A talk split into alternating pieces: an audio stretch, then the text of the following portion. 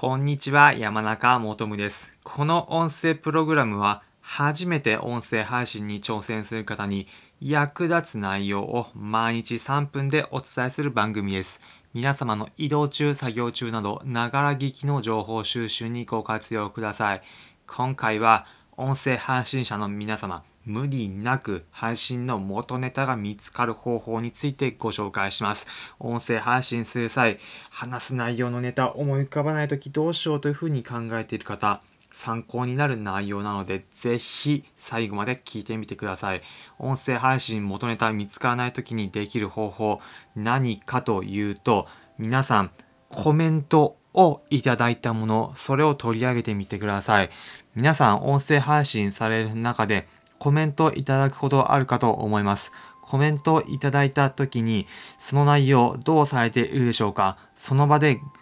返信をされるという方、また何もせずにいいねだけ押すという方、様々いるかと思います。ただ、このコメント、ぜひ次回以降に使える内容なんです。なぜかというと、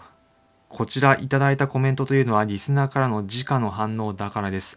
こういただいたコメントに対して新たな発想が浮かび上がってくるんです。例えば、音声配信に関して毎日続けるための方法ということで話した内容について参考になりました。自分も毎日決まった時間に話すという方法で試していこうと思いますというようなコメントをいただいたとすれば、では、毎日決まった時間に話すためにはさらにどうすればいいのかというようなこと次回の放送で紹介するコンテンツにできるというふうにつながっていきます。まあ、他にも料理系のコンテンツされている方であれば、今回の話も聞いていて面白かったです。中華料理屋行ってみようと思いますというようなコメントがついたとすれば、他にも中華料理店で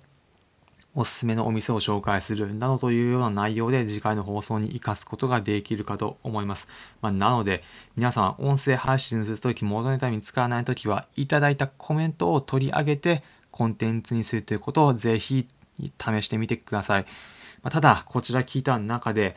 コメント、んまあでもコメントそういうのはわかるんだけど、もともとコメントあんまりつかないんですよね、という方もいるかと思います。そういった方へは、配信者の皆様が情報収集した時の内容からインスピレーションを起こしてメモを取っておくということをお勧めします。どういうことなのか、皆さんおそらく何かしら情報収集されている習慣あるかと思います。YouTube を見るだったり、ネットニュースを見る、はたまたメルマガを見るなどされているかと思います。そういった習慣をやっている時に、あ、この内容自分の音声配信も活かせそうというふうなことを思い浮かぶ時あるんじゃないでしょうか。その時ぜひメモに取っておいてみてください。その瞬間思いついたことも残念ながら時間が経ったらほとんど忘れてしまうというのが普通なんです。だからこそその瞬間にすぐに音声配信を取るということができればベストなんですが、なかなか難しいと思いますので、あ、これ音声配信に活かせようと思った時、ぜひメモに取っておいてみてください。そのメモを元にして皆さん音声配信されていけば元ネタが見つからないということを防ぐことが可能になるんです。今回の内容参考になれば幸いです。皆さんも音声配信見つからないときぜひ活かしてみてください。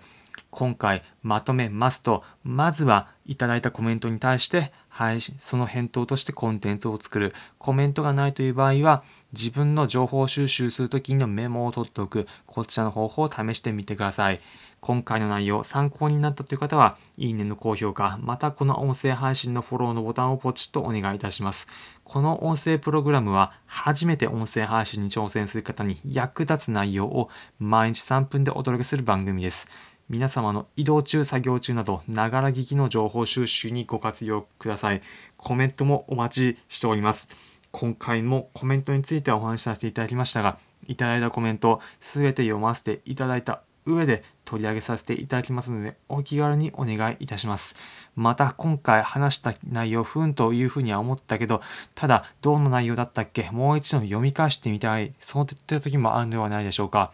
文面にして Twitter で全て音声配信のエッセンス発信させていただいておりますので、ね、気になる方は Twitter チェックしてみてください。Twitter のリンク先は URL を説明欄のところに貼っておくので、そちらからご覧ください。それでは皆様良い一日お過ごしください。また次回お会いしましょう。それじゃあ。